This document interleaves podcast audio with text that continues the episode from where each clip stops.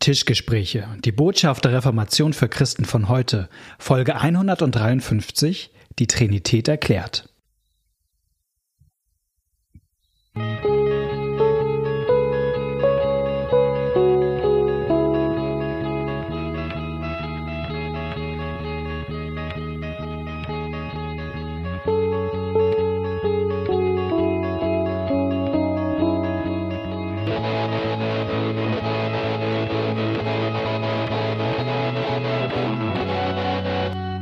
Herzlich willkommen bei einer neuen Folge von den Tischgesprächen. Mein Name ist Malte Detje, mir gegenüber sitzt ein mich anlächelnder Knutneppe. Wir haben unseren, unsere Freude hier bei diesem Podcast miteinander und wir reden über Themen des christlichen Glaubens. Wir hatten eigentlich in der letzten Folge am Ende gesagt, wir haben etwas Neues vor. Ja. Und das hat jetzt leider nicht so ganz geklappt. Das werden wir ins neue Jahr schieben. Genau, also, unsere Vorsätze prokrastinieren wir. Aber wir sind nicht schuld. In dem Fall nicht. Aber ähm, genau, freut euch, es wird, wird sich noch ein bisschen was ändern hier auch in dem Format. Deswegen haben wir heute ein anderes Thema, aber es ist nicht minder, minder spannend. Eine Frage, die uns häufiger mal in den letzten, wir machen jetzt das ja auch schon sechs, sechs Jahre, sechseinhalb ja. Jahre ähm, Tischgespräche immer mal wieder kam, war, erklärt doch mal so ein Basic-Thema Trinität. Dreieinigkeit. Dreieinigkeitslehre. Das ist ähm, ja einer der, der Glaubenslehren des Christentums. Und ich, ich fange jetzt mal ein bisschen sehr steil an. Es ist eine der Lehre, an der man Christen von Nichtchristen unterscheidet. Und ich sag mal, warum das, glaube ich, so steil ist, weil wir, glaube ich, auch in unseren christlichen Kreisen sehr gewohnt sind zu sagen, man kann doch auch in verschiedenen Themen verschiedene Meinungen haben und trotzdem Christen sein. Also äh, mal ein Beispiel, äh, die Reformierten haben ein anderes Abendmahlsverständnis, trotzdem sagen wir nicht, das sind keine Christen. Ja. Oder auch die ganze Kritik an der römischen katholischen Kirche im Mittelalter. Wir haben ja nie gesagt als evangelisch-lutherische, das sind jetzt alles keine Christen mehr. Das sind Heiden quasi. Also, also es gibt Leute, die nicht verstehen wollen, dass die Kindertaufe eine gute Sache ist. Und genau. trotzdem sind das Christen. Ja, es ist, es ist, es ist so. Und, und das könnte man ja eigentlich bei der Trinität auch sagen. Warum, warum ist das so, ähm, so wichtig? Und, und man merkt, ich sag mal, warum man das merkt. Also, eine spannende Frage ist ja, du hast gerade von Taufe geredet. Welche Taufen erkennen wir an? Ja. Wenn Gemeinden die Kindertaufe ablehnen, erkennen wir auch die Taufen aus diesen Gemeinden an. Ja. Gar kein Thema. Man kann bei uns, wenn man in unsere Kirche wechselt, vorher orthodox gewesen sein, katholisch, Pfingstler, äh, nahezu alles. Wir erkennen es an, solange die Menschen im Namen des dreieinigen Gottes getauft wurden. Im Namen des Vaters, des Sohnes und des Heiligen Geistes. Und es gibt eine relativ bekannte Gruppe, die das nicht tut. Das sind die Zeugen Jehovas. Und deswegen, wenn jemand als Zeugen Jehova tatsächlich, ich würde sogar sagen, Christ wird, wird er auch nochmal getauft. Genau, die Mormonen haben eine Taufe, wo wir sagen, ja, das ist aber keine christliche Taufe. Ja. Die Anthroposophen haben eine Taufe. Ja, und die sind, die sind ja alle noch mal weiter entfernt. Also mhm. so, aber äh, da, da markiert sich was und äh, vielleicht auch so ein kleines Nebenbonbon noch. Äh, bei uns in unserer Gottesdienstliturgie gibt es ein Element, das immer auch so ein so, so, eine, so eine Punchline hatte gegen die Heretiker früher, sag ich mal. Das ist ein, ein alter Gesang, der vielleicht alle immer nur nervt. Nach dem Psalm wird oft äh, das sogenannte Gloria Patri gesungen. Das heißt, er sei dem Vater und dem Sohn und dem Heiligen Geist, wie es war am Anfang, jetzt und immer da und von Ewigkeit zu Ewigkeit. Amen. Heißt Gott, Vater, Sohn und Heiliger Geist war schon immer. Und das ist, hat man damals schon gemacht, um so ein bisschen gleich schon mal zu sagen, hier, so sehen wir das hier. Äh, und das war schon immer so eine Spitze auch gegen Menschen, die das früher auch in der alten Kirche anders gesehen haben. So mal als Aufschlag. Genau. Und dann kommt aber der Vorwurf. Ja. Haha, wie könnt ihr denn sowas so wichtig machen, wenn das doch nirgendwo in der Bibel so steht? Genau. Wo steht, oder, oder, ja. oder vielleicht fangen wir erstmal an. Wie, wie würdest du die Trinitätslehre in zwei Sätzen zusammenfassen? Oder, oder brauchst du drei? Du darfst du drei. Gott ist ein Wesen und drei Personen gleichzeitig. Ja, genau. Es gibt nur einen Gott. Es gibt nur einen Gott. Aber dieser Gott ist drei Personen. Genau. Und, und das stimmt, dass diese Formulierung gibt es nirgendwo in der Bibel. Das muss man ja. vielleicht erstmal anerkennen. Also ja. wenn man sozusagen die Bibel aufschlägt, findet man nirgendwo das, was später die ausformulierte Trinitätslehre war, gibt es nirgendwo, wo das ja. ausformuliert ist. Und da kann man sagen, dann ist es ja unbiblisch. Ja. Ähm, da könnte man ja anfügen, es gibt auch andere Dinge, die wir im Glauben glauben, die nirgendwo explizit als Lehre ausgeführt sind in der Bibel. Das ist für sich genommen noch kein äh, Kriterium, das etwas unbiblisch ist, weil das sozusagen das Wort nicht in der Bibel steht ja, oder die, ja, ja. die Formulierung. Die Frage ist ja, wie. Ähm, ist die, kommt die Sache vor? Ist die Sache genau. klar biblisch bezeugt? Und das wäre mein Genau. Äh, klares Argument dafür. Tatsächlich, lustigerweise, bei mir war das so, ähm, dass ich mal so ein Heft von den Zeugen Jehovas in die Hand gekriegt habe, was sich mit der Trinitätslehre beschäftigt und äh, nachweisen wollte, was für ein Quatsch das alles ist. Und dann waren da auch lauter Bibelstellen drinne. Und ich war noch jung, ich weiß gar nicht, ob ich schon Theologiestudent war, keine Ahnung, aber wenn dann ganz am Anfang. Und nach diesem Heft habe ich gedacht, ja, das stimmt. Einfach weil ich dadurch angefangen habe, in der Bibel zu lesen und ja. also nicht nur dieses Heft zu lesen, sondern auch die Bibelstellen, habe ich gedacht, hä, das legen die ja völlig falsch aus und so weiter. Das ist ja völlig aus dem Zusammenhang gerissen. Also bei mir hat das dazu okay. geführt, dass ich danach gesagt habe, nee, alles klar, ist klar, die Sache ist klar bezeugt. So. Ja. Also vielen Dank, liebe Zeuge Jehovas. Ich bin auch erst mit diesem zum Thema übrigens Kindertaufe auch so gekommen, weil irgendjemand das mal so und ich dachte, das kann ich, ich lese es jetzt mal wirklich nach. Ja. Ich will dir mal nachgehen. Und dann dachte ich, nee, das überzeugt mich nicht. Ähm, es gibt natürlich einzelne, das kann man sagen, einzelne Formulierungen, die trinitarisch schon mal klingen in der Bibel. Ja. Also die berühmte Taufformel bei Matthäus im letzten, Matthäus 28. Kapitel, ähm, wo Jesus sagt, taufet sie im Namen des Vaters und des Sohnes und des Heiligen Geistes da kommen jetzt zumindest schon im genau. Namen. Ja, wo, genau, das stimmt. Also da äh, kommt diese Formulierung vor, die daran erinnert, wo, genau. wo ich als Trinitarier, sag ich jetzt mal, sage, ja, ja, hallo, alter Freund. Und trotzdem äh, muss man sagen, also wenn ich jetzt, ja. also das ist für mich nicht die Grundlage. Da, da würde ich jetzt diese Sache, die wir eben beschrieben haben, äh, ich finde es auffällig und ich kann das natürlich von der von der Sache her auch verstehen. Ja. Aber das wäre jetzt für mich nicht, wo ich sagen würde, na, damit, damit ist, ist doch alles klar. klar. Ja, genau. Exakt, exakt. Jetzt bringe ich mal ein Bild, von dem ich weiß, dass es dich nicht 100% überzeugt. ja. Aber ähm, äh, die Leute wünschen sich ja mehr Streit zwischen uns. Ja, alles klar, kriegen sie. ich, ich, fand ganz hilfreich ein Bild, das ich mal bei Alistair McGrath gelesen habe. Er hat so 2008, 2009 ein Buch geschrieben über Heresie. Also Orthodoxie, Heresie, ähm, wie ist das eigentlich? Und er, ich fand, er hat so an, im Anschluss an die Tübinger Schule des 19. Jahrhunderts ein Bild benutzt für, äh, für, für Glaubenslehren, wie die sich später entwickeln. Und er sagt, das ist das Bild von einem Samen und einem Baum. Und sein äh, Argument ist zu sagen, es gibt manche Lehren, die sind in der Bibel nicht explizit entfaltet, aber sozusagen der, der Same dafür liegt schon in der Bibel drin. Und äh, was Kirchengeschichte ist, ist dann, dass im Laufe der Kirchengeschichte sich sozusagen dieser Same zu einem Baum entfaltet. Ähm, also, so, also auf seinem Apf äh, Korn für einen Apfelbaum entsteht natürlich auch irgendwie mit logischer Konsequenz ja. am Ende ein Apfelbaum.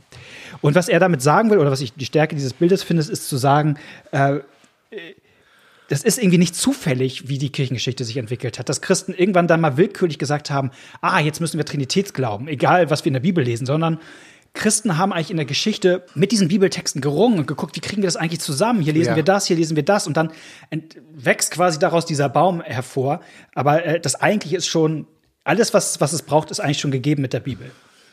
Ja, und wir haben uns schon mal drüber unterhalten, dass ich das Bild nicht so toll finde, weil ich finde, ein Baum ist immer noch mehr als ein Same sozusagen. Mhm. Ich finde, die, das andere, die Christen lesen das und dann sagen sie, wie kriegen wir das zusammen? Tatsächlich würde ich sagen, die Trinitätslehre ist die Zusammenfassung von Sachen, die in der Bibel stehen und eigentlich mhm. auch die Beschreibung eines Geheimnisses. Also ein anderer ja. Theologe hat mal gesagt, die, die Trinitätslehre ist eigentlich die einzige Möglichkeit für die Christen gewesen, die Aussagen in der Bibel über Gott zusammenzufassen. Das finde ich besser mhm. als McGrath. Weißt du, wo ich das gelesen habe? Bei? Bei Detje. Ach so. Bei der Detje. Also das, die Trinitätslehre ist für die Christen die einzige Möglichkeit gewesen, mit verschiedenen Aussagen der Bibel umzugehen. Du meinst, du meinst, immer also da kannst du jetzt, kannst jetzt natürlich gegen argumentieren, aber da finde ich Detje besser als McCraft. Ich muss gegen mich selber. Ja. Ich genau. Ähm, äh, ich, setze mal ganz leicht anders an, aber ähm, das ist ja auch so ein bisschen ein Thema, was sich bei uns in den Tischgesprächen immer mal wieder aufpoppte, dass wir sagen, es gibt manchmal Dinge im Glauben oder in der Bibel, da kriegt man Dinge erstmal für die Logik nicht unter einen Hut. Ja.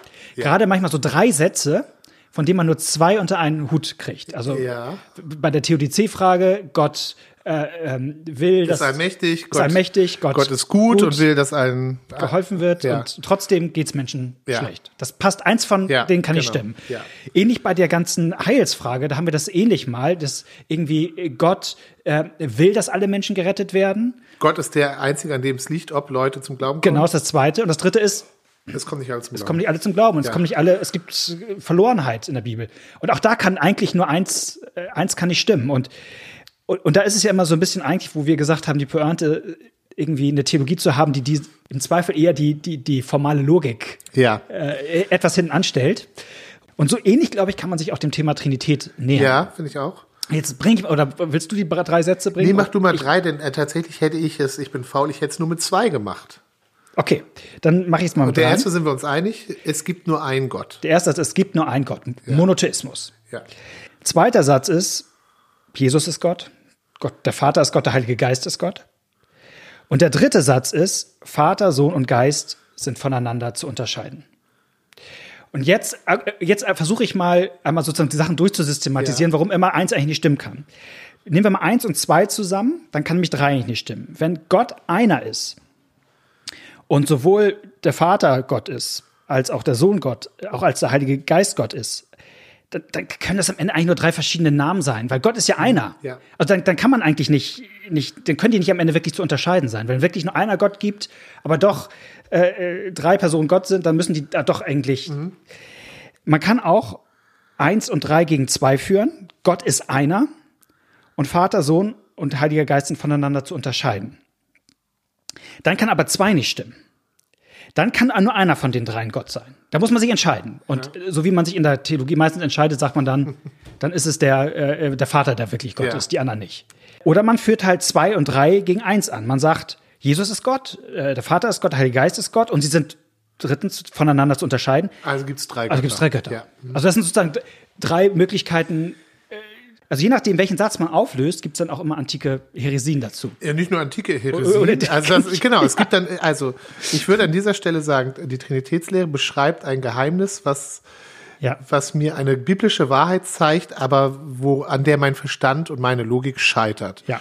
Und natürlich ist mein, habe ich, weil ich mit Logik oft gut weiterkommen, ist die Versuchung zu sagen, ach, die Logik muss äh, siegen und dann fliegt eins raus und dann ich kann, ich kann, indem ich eins rausschmeißen, zu einer logischen Folgerung kommen, die dann auch total einleuchtend ist. Und ich würde fast sicher, also ich würde fast sicher sagen, dass du dann ähm, nicht das hast, was die Bibel lehrt. Also dann Ja. bist du auf dem falschen Pferd. Und natürlich gab es damals und auch heute Jap. gab es Theologen, die das gemacht haben. Es und gibt nichts Neues unter der und es Sonne. gibt, gibt auch für alle der damaligen, ich nenne es jetzt mal Heresien oder Irrlehren, gibt es auch einen schönen äh, klassischen Titel sozusagen. Aber das wird heute noch genauso vertreten. Ich habe das neulich erlebt, dass eine geschätzte Kollegin von mir, also eine evangelische Pastorin, gesagt hat, ja, sie hat die Trinitätslehre nie verstanden, das hat sie immer ge genervt. Aber jetzt hat sie es kapiert und es ist nämlich so, dass also Gott ist einfach unbeschreiblich, eins und unbegreiflich und er äußert sich auf drei verschiedene Weisen. Äh, er, er, er setzt sich quasi eine Maske auf, also sie hat auch äh, zu Recht damit argumentiert, dass im Griechischen das Wort Person aus der, The aus der Theaterwelt kommt. das Lateinische? Das kann jetzt auch sein, aber ich wüsste, ich bin unsicher. Es ist nicht so wichtig. Also jedenfalls, Person ist die Theatermaske, die jemand aufsetzt und dieses Ja. unbegreifliche Wesen, was eins ist, setzt sich drei verschiedene Masken auf, indem es sich den Menschen zeigt. Und jetzt hat sie die Trinitätslehre verstanden. Das findet sie so toll, weil es gibt ja so unterschiedliche Zugänge zu Gott. Und der Punkt ist, also das ist einfach eine antike Irrlehre, die den Namen Modalismus heißt, ja, Mhm. dass äh, Gott verschiedene Erscheinungsformen annehmen kann. Und also das kann man ja gerne glauben, ja. Also das ist ja, also ich glaube es nicht, aber wenn man das gerne glauben will, soll man es gerne glauben. Nur, sie hat gesagt, das ist die Trinitätslehre und das ist sie nicht. Also damit äh, fällst du durch jedes Examen, egal wie der Prüfer drauf ist, sondern das war eine, die eine, falsch. eine Irrlehre, die, es, nicht verstanden damals, die, es, die es damals gab. Ja. Und dann hat die Kirche gesagt nein und hat die Trinitätslehre dagegen entwickelt. Also es ist sozusagen auch schon sehr alt und hat gesagt, nein, die, hier fällt was runter und wir müssen das festhalten. Und genauso gibt es das für die anderen Varianten auch. Aber Genau. ja, Vielleicht noch einmal sozusagen in unserer Systematik. Das, was die geschätzte Kollegin gesagt hat, ist sozusagen, sie hält an Satz 1, eins fest, Gott ist einer. genau. Jesus ist Gott, der Vater ist Gott und der Heilige Geist ist auch Gott. Da hält sie auch im zweiten Satz fest. Am dritten geht sie nicht. Also sie sagt, Vater, Sohn sind eigentlich nicht voneinander zu unterscheiden. Es sind am Ende nur Masken des Gleichen. Genau, es sind keine eigenständigen Personen. Personen. Und das Lustige ist, ich habe daraufhin, als sie das gesagt hat, habe ich nochmal Ja. in unseren Bekenntnisschriften nachgeguckt. Ja. Ähm, und das Wo hast du denn nachgeguckt? Äh, In, Im Gesangbuch, ich hatte nur ein Gesangbuch Ah, da. okay. Und da war am ähm, Confessio Augustana, also Augsburger Bekenntnis. Erster Artikel. Da wird nämlich nochmal gesagt, ja, wir glauben das so und sagt ausdrücklich, und mit Person meinen wir das so, wie das damals die Kirchenväter gemeint haben, die das formuliert haben. Also Ja. eben nicht irgendwelche Theater, Ja. äh, sondern sie sagen, ja, ja, wir wissen schon, dass man da was Ja. Ich sag mal, warum das, ein, glaube ich, ein, ein wichtiger Punkt ist, weil manchmal in der Diskussion der Vorwurf kommt, ist, wir haben eine Bibel mit hebräischem Denken. Und was passiert? Jetzt kommt sozusagen das Christentum in eine griechische Welt und nun übernimmt die griechische Philosophie. Und die griechische Philosophie zwingt quasi die Bibel in ein System. Ich würde sagen, das ist so nicht ein ganz akkurates Bild, weil schon die ersten, also auch die, die griechisch geprägten Christen, natürlich haben sie ähm, äh, Begriffe aus ihrer, aus ihrer Umgebung aufgenommen. Benutzt. Aber sie haben sie natürlich auch verändert, weil Ja. sie ganz klar merken, wir können das ja, Ja. nicht so, so meinen. Also wir meinen, sie haben gesagt, wir müssen irgendeinen Begriff benutzen und wir benutzen jetzt diesen, aber wir meinen das auch nicht so. Also so wie man das vielleicht bei Platon liest oder wie man das bei Aristoteles liest, sondern äh, also Christen haben das auch schon immer kritisch, auch das griechische Denken aufgenommen. Ja. ja. Also wir haben Modalismus, das ist, wenn man sozusagen den dritten Satz ablehnt, dass die Person nicht voneinander zu unterscheiden ist. Wenn man den ersten Satz ablehnt, dass Gott einer ist, dann landet man beim sogenannten Tritheismus. Man hat drei Götter. Das ist das, was die meisten Muslime von uns Christen glauben. Die Ja. meisten Muslime regen sich über uns Christen auf, weil sie die Trinitätslehre so verstehen, dass wir drei verschiedene Götter hätten. Und damit gegen das äh, Einheitsgebot Gottes verstoßen. Und ich würde sagen, das ist sozusagen in der Theologiegeschichte das, glaube ich, am wenigsten ausgeprägte. Also wo Leute sagen, das glauben ja, wir jetzt. stimmt, tatsächlich, ja. ob das immer sozusagen in so einer Gemeindefrömmigkeit vielleicht doch manchmal mehr ist. Also ich denke jetzt, ich hatte noch mal so auf der Autofahrt zu dir gedacht an so also Bücher wie Die Hütte, The Shack, die das manchmal so darstellen. Ne? Da sitzen ja schon drei Personen, die also da, da droht manchmal so die Einheit Gottes. Äh, Ja, gut, aber also, genau, also wie will man es darstellen? richtig, genau, das Genau. ist eine Darstellungsfrage. Aber in der Darstellungsfrage, wenn man drei Personen malt, neigt man manchmal dazu, zumindest so ein tritheistisches Bild. Ähm, und das ist ja genau das, was die, die Muslime also äh, Aufregt. aufregt ne? Also man sieht, kommt in eine große Kirche und man sieht da die, die, die Trinität, nämlich die aus Jesus, dem Vater und Maria besteht. So ist es ja die. Naja, das sieht man, wenn man die Hagia Sophia da oben. Äh, und jetzt doch nochmal das, das, das, das dritte. Wir hatten Modalismus, Tritheismus. Und wenn man den zweiten Satz ablehnt, vor allem, dass Jesus und der Heilige Geist Gott sind, Ja. dann nennt man das im weitesten Sinne Arianismus. Das würde ich sagen, ist sehr verbreitet Oh auch, dass man sagt, ja, Jesus ist nicht so richtig Gott. Und Sondern- genau, und Arius hat gesagt, ja, Jesus ist das höchste Geschöpf, Ja.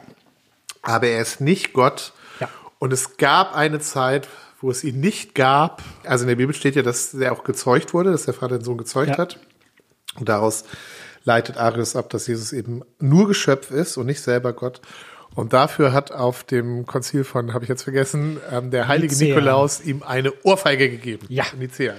Deswegen feiern wir im Nikolaus immer, werden noch bis heute noch Ohrfeigen verteilt. Nein, Ja, und Routen, Routen. Ich glaube, das ist eine alte, nein, wirklich, ich glaube, dass mit der Route kommt, weil Nikolaus Ariane, Das- Arius damals gespannt, eine reingehauen hat. welcher Theologiestudent, welche Theologiestudentin dazu noch mal vielleicht eine Hausarbeit schreibt, um diese These nachzuprüfen. Das wäre doch eigentlich mal was Schönes. Ähm, auf jeden Fall, genau, das, da, da gibt es auch so viele Spielarten. Ich würde sagen, in dem Bereich gibt es auch unendlich viele Spielarten, wo Leute das sagen, nee, wie Arius meine ich das nicht. Aber d- und dann Und irgendeine würde- andere Variante davon. Und ich würde sagen, zum Beispiel Zeugen Jehovas, die wir hatten, das ist ganz klar, das sind ganz klar Arianer. Ja, ja. Genau. Und jetzt wäre, kann man ja sagen, okay, das, das sind doch drei schöne Alternativen, die der Logik ein bisschen mehr Raum geben. Und dann wäre doch vielleicht jetzt nochmal der Schritt zu sagen, aber warum halten wir eigentlich trotzdem an diesen drei Sätzen fest? Und ich würde sagen, der erste äh, ist erstmal, dass Gott einer ist, ist, glaube ich, was man aus der Bibel doch sehr klar sieht, dass das, Bi- die Bibel immer wieder ein deutliches Bekenntnis zum Monotheismus hat. So, und ich sag mal, ich fange jetzt mal an mit dem, mit dem vielleicht auch sehr prägenden sogenannten Shema Israel. Das ist ähm, äh, hebräisch und heißt auf Deutsch Höre Israel. Und das ist der Anfang eines Verses aus dem fünften Buch Mose, Kapitel 6, wo es heißt, Höre Israel, der Herr ist unser Gott, der Herr ist einer. Ich hätte sogar noch ein anderes Beispiel gewählt, nämlich zehn Gebote. Erstes Gebot, ich bin der dein Gott, du sollst keinen anderen Gott haben neben mir. Gut, da könnte man noch sagen, vielleicht gibt's die, ja. Ja, ja. Aber ich habe, also das weiß ich noch genau, als ich damals diese, diese, diese Broschüre von den Zeugen Jehovas, da also in Jesaja steht, sagt Gott auch, gibt's Götter außer mir? Ich Genau. kenn ich kenn keine. Es Ja. gibt keine. Also da wird nicht nur gesagt, ich bin der, der die Stellung haben soll, sondern auch bestritten, es gibt, es gibt gar keine anderen. Ja, und dieses, da kommt nochmal auf dieses Schema, das ist einfach so prägend fürs Judentum. Ja, das richtig. muss man einfach wissen. Das ist sozusagen das, was bei uns, ich Das Vaterunser ist. Das Vaterunser oder das Glaubensbekenntnis oder wie auch immer, das wurde ganz oft gesagt, der Herr Ja. ist einer. So, also Jesus be bekräftigt das im Neuen Testament. Ähm, also das ist tief verankert auch im Christentum. Paulus argumentiert so, wenn es ums Götzenopferfleisch geht. Also er sagt, also das ist am Ende sind das, könnt ihr auch am Ende gefahrlos essen. Genau, weil da nämlich Christen denken, oh, äh, Ja. gibt es da vielleicht irgendwelche anderen bösen Götter, denen ich dadurch Macht gebe? Und Mhm. ein Argument von Paulus ist, es gibt keine anderen Götter. Genau. Es gibt nur einen Gott. So, also Monotheismus ist klar. 1. Korinther 8, Vers 4, für die, die. Nee, nicht, Ja, nicht so. ja. Genau. Ähm, Gut, okay, es gibt nur einen Gott. Also, aber sind denn wirklich Jesus, der Vater und der Heilige Geist, alle drei Gott? Genau, beim Vater ist das keine Diskussion, weil Ja. also de, de facto ist es keine.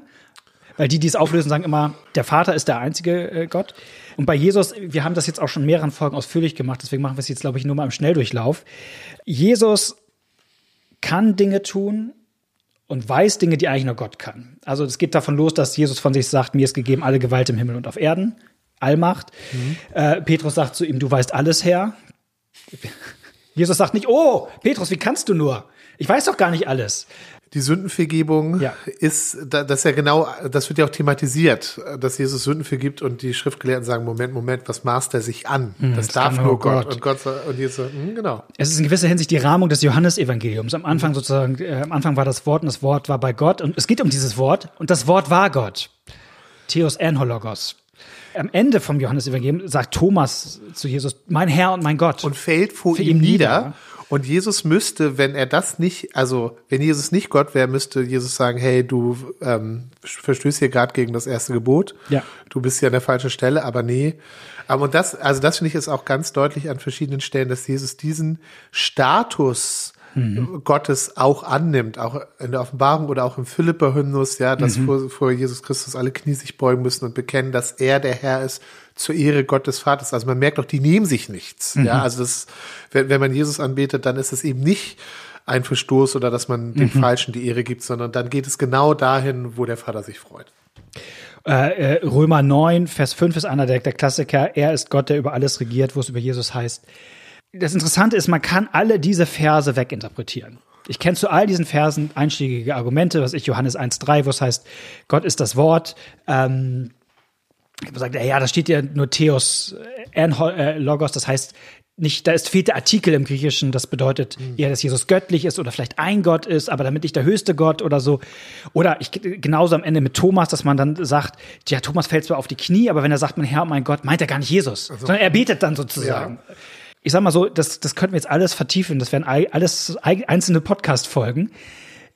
Meine Faustregel wäre immer, wenn das so wäre, dass das eigentlich nicht Jesus Gottheit äh, meint, dann ist das extrem missverständlich formuliert. Ich finde, dann hätte sich Johannes doch ein äh, dann hat er sich extrem missverständlich ausgedrückt. Ja, und- wenn er was, also wenn er sagen wollte, dass Thomas nicht Jesus meinte. Man kann, dann, auch, man kann auch in der Offenbarung, die ist ja auch von Johannes, kann man ja, Ja. gucken, dass manche Sachen, die in Jesaja ausdrücklich über Gott, also Ja. über Vater, äh, über Jahwe gesagt werden, Jesus das auch auf sich bezieht und sagt, ich bin der, und dann kommen Sachen, die äh, der Erste und der Letzte und so weiter. Das sind alles Sachen, die sozusagen Ja. bei Jesaja ja. es gibt noch ein, das ist jetzt kein Bibelzitatenargument, sondern ein theologisches Argument, was aber, finde ich, auch biblisch gestützt ist. Das war damals das Hauptargument gegen Arius auch. Das, ich glaube, es war Athanasius, ich bringe es mal Mhm. Ja, ja, durcheinander. das ist korrekt. Der hat gesagt, wenn Jesus nicht Gott ist, dann ist die ganze Erlösung Selbsterlösung. Ja. dann hat die Welt sich doch irgendwie, also dann hat irgendwie das höchste Geschöpf der Welt hat sozusagen dafür gesorgt, dass die Welt erlöst. Und wenn wir sagen, dass die Erlösung Gottes Werk ist, dann muss der, der das gemacht Ja. haben, so. Und also das finde ich ist auch einleuchtend und das Ja. wird, ist auch biblisch gestützt. Ja, sehr. Dass das Heil von Gott ist. Lest mal das Buch von Athanasius, De Incarnatione. Das gibt's auch auf Deutsch. Das ist ein tolles, äh, berühmtes Vorwort von C.S. Lewis. Also, das immer zitiert wird über mehr Bücher lesen, kommt daher. Ähm, äh, vielleicht die Göttlichkeit des Heiligen Geistes, weil das immer so ein bisschen unter dem Radar läuft in dieser Diskussion. Ich finde nur eine ganz spannende Stelle eigentlich aus der Apostelgeschichte. Man kennt die vielleicht von Hananias und Sapphira, die sozusagen äh, der Gemeinde etwas vorenthalten, äh, äh, der, Gü- der Gütergemeinschaft. Und das Problem ist gar nicht, dass sie dass man alles der Gemeinde spenden muss. Das Problem ist, dass die, Die Heuchelei. die Heuchelei, die damit einhergeht. Und dann argumentiert Petrus äh, doppelt. Er sagt nämlich zum einen, warum habt ihr den Heiligen Geist belogen in Vers 3?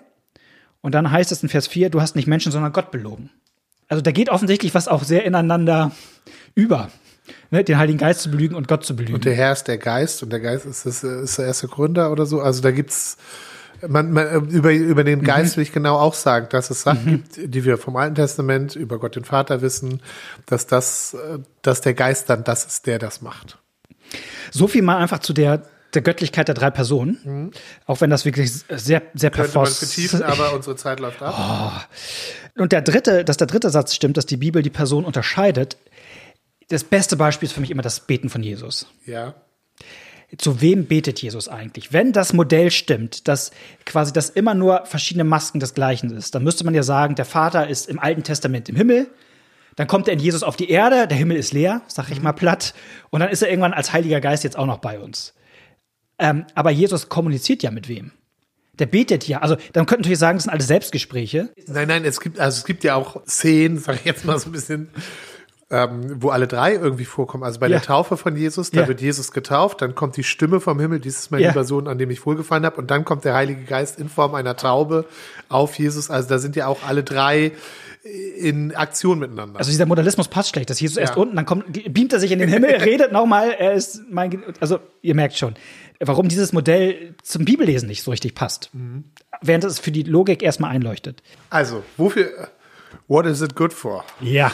Also erstmal finde ich, ist die, ist die Trinitätslehre sehr gut, um einfach äh, die Bibel zu verstehen. Ja, also die Sachen, also sich auch klar zu machen, okay, es gibt gewisse Dinge, die kann ich auch nicht harmonisieren durch meine Logik. Aber das hilft mir, das in der Bibel wahrzunehmen. Ähm, was ich tatsächlich interessant finde, man unterscheidet in der Theologie auch noch zwischen sozusagen der inneren und der äußeren ja. Trinität. Ja. Ähm, damit ist gemeint, die äußere Trinität ist sozusagen, wie die Figuren nach außen auftreten. Und mhm. da würde ich jetzt mal so als Faustregel sagen, gibt es auch große Ähnlichkeiten. Also im Glaubensbekenntnis oder auch in der, in der Theologie, auch im Konfirmandenunterricht, da unterscheiden wir das so ein bisschen. Gott, Vater, der ist vor allem für die Schöpfung zuständig und mhm. der Sohn ist für die Erlösung zuständig, äh, ist für die, ja doch, für die Erlösung zuständig und der Heilige Geist für die Heiligung. Das sagen wir auch manchmal beim Segen so. Mhm. Also wenn jemand gestorben ist, segne dich Gott, der Vater, der dich geschaffen ja, hat und es segne dich der Sohn, der für dich ähm, gelebt und gestorben und wieder auferstanden ist mhm. und der Heilige Geist, der dich zu seinem Tempel, zu seinem mhm. Tempel gemacht hat und dir neues Leben schenken wird und so. Also das finde ich ähm, schön und anschaulich, wobei ich da immer sagen würde, wenn man genau hinguckt, sind irgendwie doch irgendwie alle drei mit dabei. ja, das ist, ja. ist jetzt nicht so eine ganz mhm. klare Aufgabenteilung, aber es gibt so Schwerpunkte. Mhm.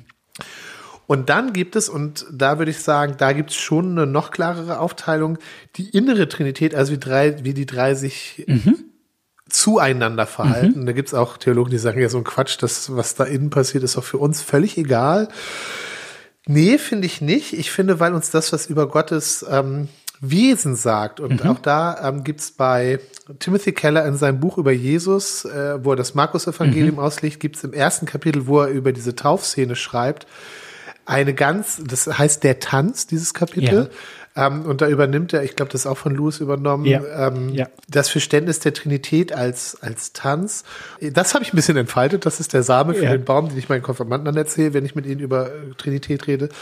Ich sag, stell dir vor, es gibt ein, eine Person, die du so liebst, dass du dich einfach freust, dass es die gibt. Mhm. Ja, also es geht gar nicht darum, mhm. dass du was kriegst, sondern einfach, da ist eine Person und du die, die findest du so toll, die hast du so lieb, für die würdest du alles machen, egal ob du dafür einen Dank kriegst. Du liebst sie einfach so. Die, dass es diese Person gibt, macht dein Leben reicher. Gibt es etwas Schöneres als das? Ja. Nämlich, wenn diese Person dich genauso mhm. zurückliebt und genauso dir gegenüber empfindet. Und gibt es was Schöneres als das? Ja, wenn es nämlich noch jemand gibt, mit dem du zusammen auf diese Person gucken kannst und sagen kannst, guck mal da und sich gemeinsam freuen kannst. Ja, so wie, was weiß ich, zwei frisch gebackene Eltern sich über ihr Baby freuen, die stehen da zusammen und sind ja, einfach nur glücklich, ja. dass es das gibt. Und dieses, dieses gegenseitig angucken, lieben, sich am anderen freuen und so weiter, das ist Gott. Mhm. Da, so ist, also das ist das Wesen Gottes. Das ist das, was in ihm ist, wenn es keine Welt, also bevor ja, es die Welt ja. und alles gab, war schon Liebe. War Liebe, war, der Gott war nicht, Gott war nicht einsam, bevor nee. es die Welt gab, sondern der war so voller Freude und Liebe und Gemeinschaft, dass er gesagt hat, jetzt, jetzt mache ich noch mal ein paar mehr, damit die da auch mit reinkommt. Das ist unser mhm. Ziel, dass wir in diesen Tanz mit reinkommen. So und das, Johannes, ne? Das ist diese, diese Kreis, also Jesus im Johannesevangelium. Ja. ja. Und da, also ich finde, das, das sagt mir was über Gott, was sich anbetungswürdig finde, um so ein altes Wort. Was Tolles, ja. Also deswegen finde ich die Trinitätslehre sagt, also obwohl mein Gehirn daran scheitert, mhm. äh, äh weist sie mich auf etwas Schönes in Gott hin. Ich finde, das ist toll. Ich sage jetzt am Ende noch was Doofes. oder, oder Wie was, immer. Was? Dein Scherz. ich würde sagen, lasst uns genau wie du sagst, ich finde das so klasse, uns über die Trinität und das Wesen Gottes freuen und nicht unsere gesellschaftspolitischen Themen mit der Trinitätlehre versuchen zu klären. Es gibt nämlich so eine, also das ist so eine Spur, die ging schon los. Also jemand wie, wie Jürgen Moltmann, soziale Trinitätslehre. Ich, ich vereinfache das jetzt ganz grob, aber so die Idee, können wir nicht was für unser gesellschaftliches Miteinander oder so eigentlich von der Trinität lernen? Und dann zu sagen, guck mal, die sind doch, das sind doch drei auf gleicher Ebene gleichberechtigt. Deswegen braucht es in dieser Welt auch keine Hierarchien, weil wir sollen so sein, wie Gott ist. Ah, die sind gar nicht gleichberechtigt. Genau, und dann gibt's also deswegen gibt's in den USA manchmal so die fürchterliche Diskussion. Du weißt ja immer, wenn die einen Idioten links das eine sagen, kommen dann irgendwelche Idioten rechts und machen das. Hört, uns hört ja keiner zu. Das ist die Idioten-Hufeisentheorie. Das ist, ja. ja, genau. Also da gibt es manche, die sagen, ja, guck mal, deswegen äh, gibt ja auch keinen Unterschied zwischen Mann und Frau, weil die sind, müssen doch auch so ähnlich gleichberechtigt sein wie die Trinität. Und, und da gibt es welche, die sagen, also so eher die dafür sagen, Unterordnung der Frau ist ganz wichtig, die dann sagen, guck doch mal, es gibt doch Bibelstellen, die davon reden, dass Jesus sich ewig dem Vater unterordnet. Das nennt man auf Englisch Eternal Subordination of the Son. Also man schrammt, würde ich sagen, so echt an der Grenze zum Arianismus. Und es ist keine kleine Bewegung. Und um einfach zu sagen, ja, wir müssen die Geschlechterrollen festhalten. Also die einen wollen es so Ja. und die anderen die an die andere Richtung. Und beide sagen die, aber die Trinität ist doch so. Und ich denke mir, können wir das vielleicht, können wir uns freuen? Können wir die für was anderes benutzen als für, Ja. für die Begründung irgendwelcher Sachen, die wir sowieso schon immer sagen wollten und wo wir jetzt einfach das, ja. Ja, du verstehst meinen Punkt. Also vielleicht eher Ja. staunen über das Wunder, so wie Augustin das einmal nennt. Und äh, er sieht ähm, einen kleinen Jungen, der am Strand spazieren geht und äh, der äh, kleine Junge schifft das Wasser, nimmt das Wasser und schüttet das über in so kleine Löcher am Strand und Augustin fragt sich, was versuchst du zu tun? Und der Junge sagt, ich versuche das Meer umzufüllen.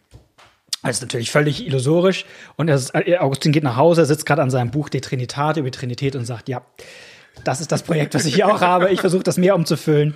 Und wenn man das Gefühl hat, ist man auf einem guten Weg. Das war doch ein schönes Schlusswort, Malte. Wenn ihr Themen habt, die euch interessieren, wo ihr sagt, ey, redet darüber in den, bei den Tischgesprächen, schreibt eine E-Mail an tischgespräche.gmx.net. Tischgespräche mit AE. Wir freuen uns, von euch zu hören. Bis dann, in zwei Wochen. Tschüss. Ciao.